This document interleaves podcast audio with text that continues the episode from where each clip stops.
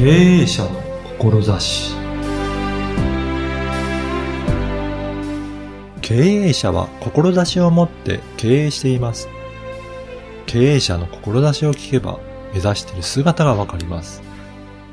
社会に対してどのような貢献を志しているのか経営者に伺っていきます。こんにちは、小ラボの岡田です。今回のゲストは、株式会社 IB リレーションズ代表取締役大村美希子さんです。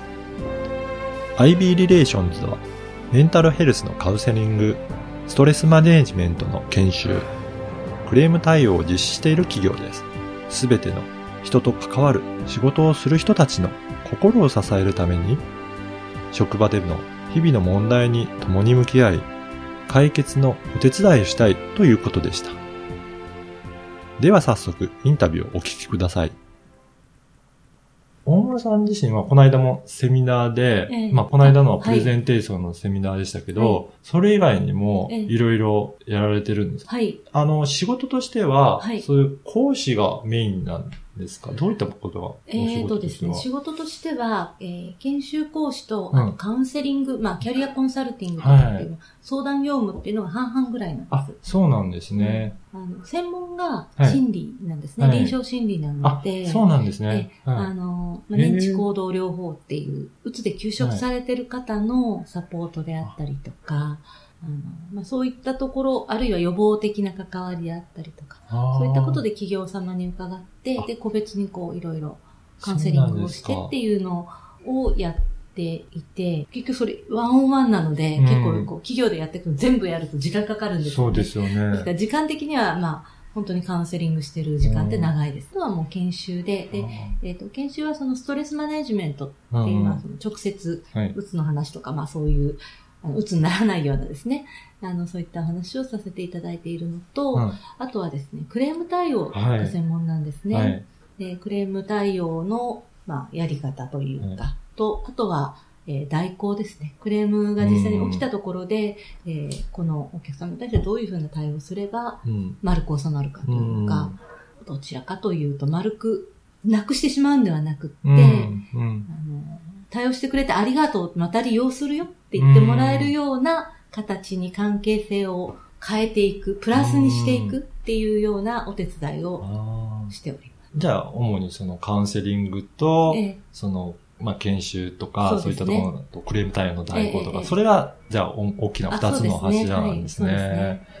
企業からのなんか紹介とか、企業の顧問じゃないですけど、ええ。あの、どういう形態でカウンセリングって、うん。あカウンセリング、はい。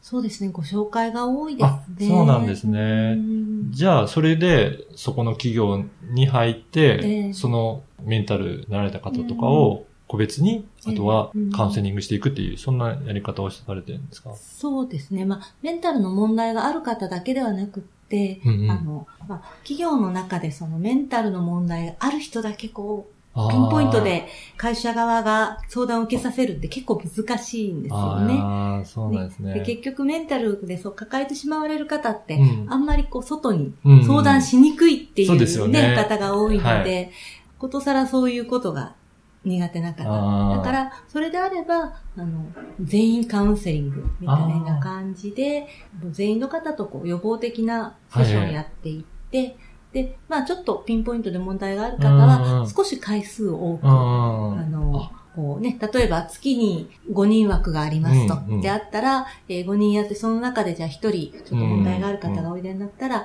翌月も、だから5人枠でうん。新規の方4人と、あとその方もう1人。もう一人っていう形で繰り返して重ねていくような形で。へーねやっぱり時間的にはかかりそうですね。そそう相当なですね1対1で、そそうやってある、うんやられるっていうことは。で。で、しかも全員っていうか、えー別に特定の人じゃなくて、うん皆さんにってなると、えー結構社員数が多いと、それなりなえー期間をかけてじっくりやられていくっていうような感じなんですかね。うん、そうですね。かなり、まあ、1年、2年計画あで全員っていそうですよね。ぐらいな期間になりますよね。えーえーですので、まあ、あのー、2018年はもうちょっとそういったところを、うん。厚くしていくために、うん。あの私だけではなくて他の心理師あの仲間に頼んで、ああのまあ、そういった方たちも一緒にこう入っていただいて、あ。でへあのバランスよく、あの、きめ細かくできるようにっていへう、そういう計ー画は、あ体制はい、を考えて立ています。て。。でもやっぱり今、私ももともとええ。IT 系の企業のうん。システム開発やってたんですけど、やっぱりそうすると、ええ忙しくなると、ええ。もう納期が決まってて、うん。この時までえにえ何としてでもええ。やんなきゃいけないって、すごい大変な時期はええ。あったりとかして、はい。そうするとやっぱりそういう疲れてくる方もいたのうん。で、ええ。なかなか一回になっちゃうと大変だなっていうのがやっぱあるんですようね。ん。だから大変な業界は大変だなっていうのがありますね。そうですよね。私もそのシステム開発の会社うん。で、あの、やらせていただいたことがあるんですけれども、もう、とにかく、忙しいっていうよりはもう、忙しいと感じる余裕もないぐらい、いっぱいいっぱいの方っていらっしゃいますよね。そうですね。確かにそのストレス解消というか、ストレスにじゃあどういうふうに対応するかっていうのって、はい。大抵はこう発散させるとか、人と喋るっていう、こう外に出ていくタイプのものはいっ。ていうのが多いと思うんですね。はい。でも、実はその心理学ではそうではなくって、はい。ではめ外せない時もあるわけですよね。そういったこう忙しい時にはそれができないので、また別の形であのストレス対処するっていう、まあ、ストレスコーピングというやり方でいろいろあるんですけれども、はいはいそういったやり方っていうのも、まあ、研修であったりとかカウンセリングを通してお伝えはしているんですね。ああ、そうなんですね。うんじゃあまあいろんな手法を使いながら、ええまあその企業にとってうんそういった方が発生しないようにとかね予防も含めていろいろ取り組んでいらっしゃるっていうことなんですかね。そうですね。まあ、まずは起こさないことですようね。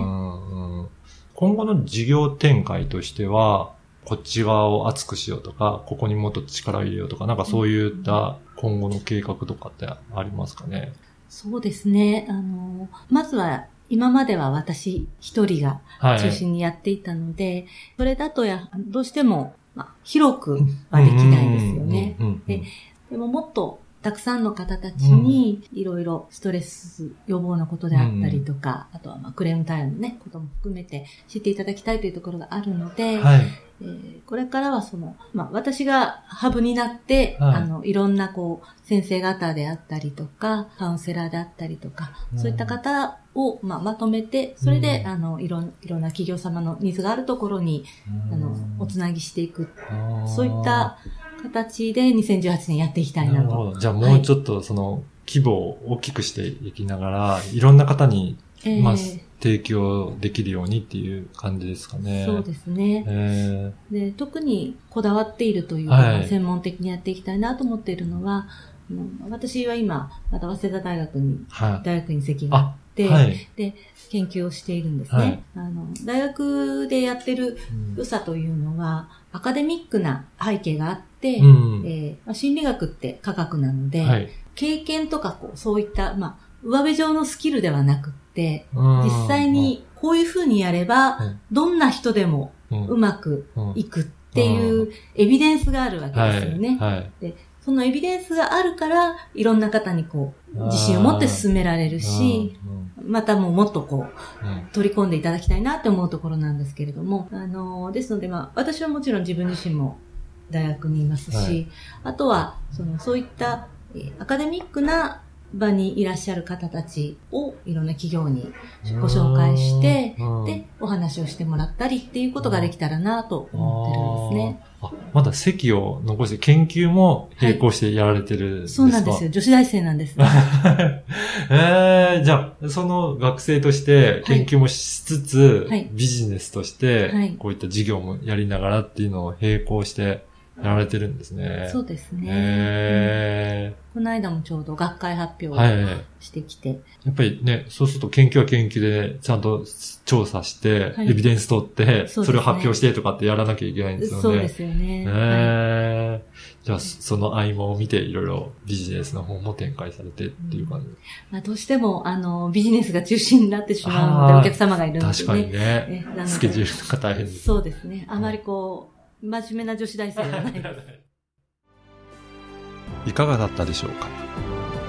アイビーは主役である花を引き立てる脇役的な存在ですが、生命力の強い常緑の植物です。IB リレーションズは、すべての人と関わる仕事をする人たちの心を支えるために、職場での日々の問題に向き合い、解決のお手伝いをしたいということでした。